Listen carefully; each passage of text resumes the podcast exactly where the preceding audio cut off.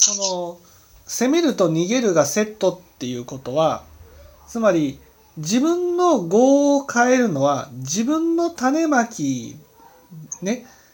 だけとは限らないってことなんです。え？はい。わかります？その受運と総運のセットが荒屋敷の中に収まるわけですよね。はい。はい。だから例えばね私が逃げている時は相手が攻めているように感じると。ね、だけど例えばねその相手が私に対して逃げ、ね、私が逃げている時にね例えば話を聞いてくれるとかね。それは逃げている人にとっては話を聞いてもらっても攻めねちょっとしたことで責めているように感じてしまうけどもだけどちゃんと向き合ってくれたり話を聞いてくれたりしたらね話をちゃんと聞く逃げるっていうのが荒屋敷に収まるわけです。だから自分が今度逆の立場のだった時にですね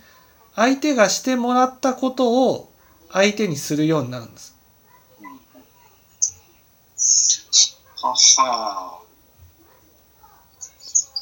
だからそっちもセットってこそうそうそう。と当然そうか当然そうか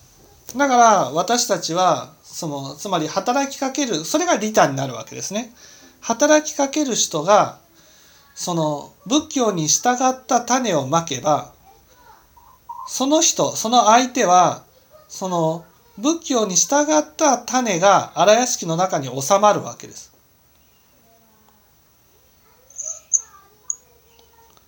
そういう意味でその人のまいた種まきだけが荒屋敷の中に収まるわけじゃないんです。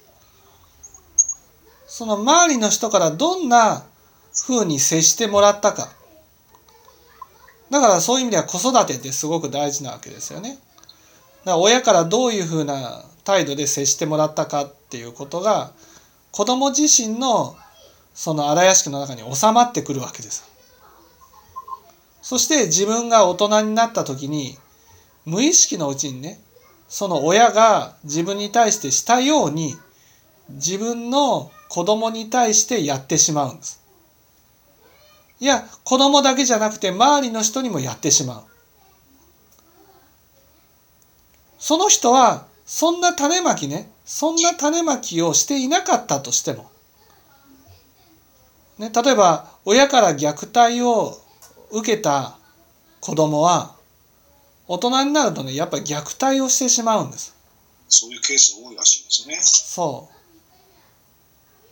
う。なんでって言ったらそれは虐待を受けたかなんです。受けたっていうことも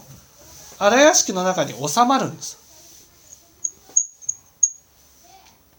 だから相手を幸せにしてあげたいと思ったら相手自身が種をまかなかったとしても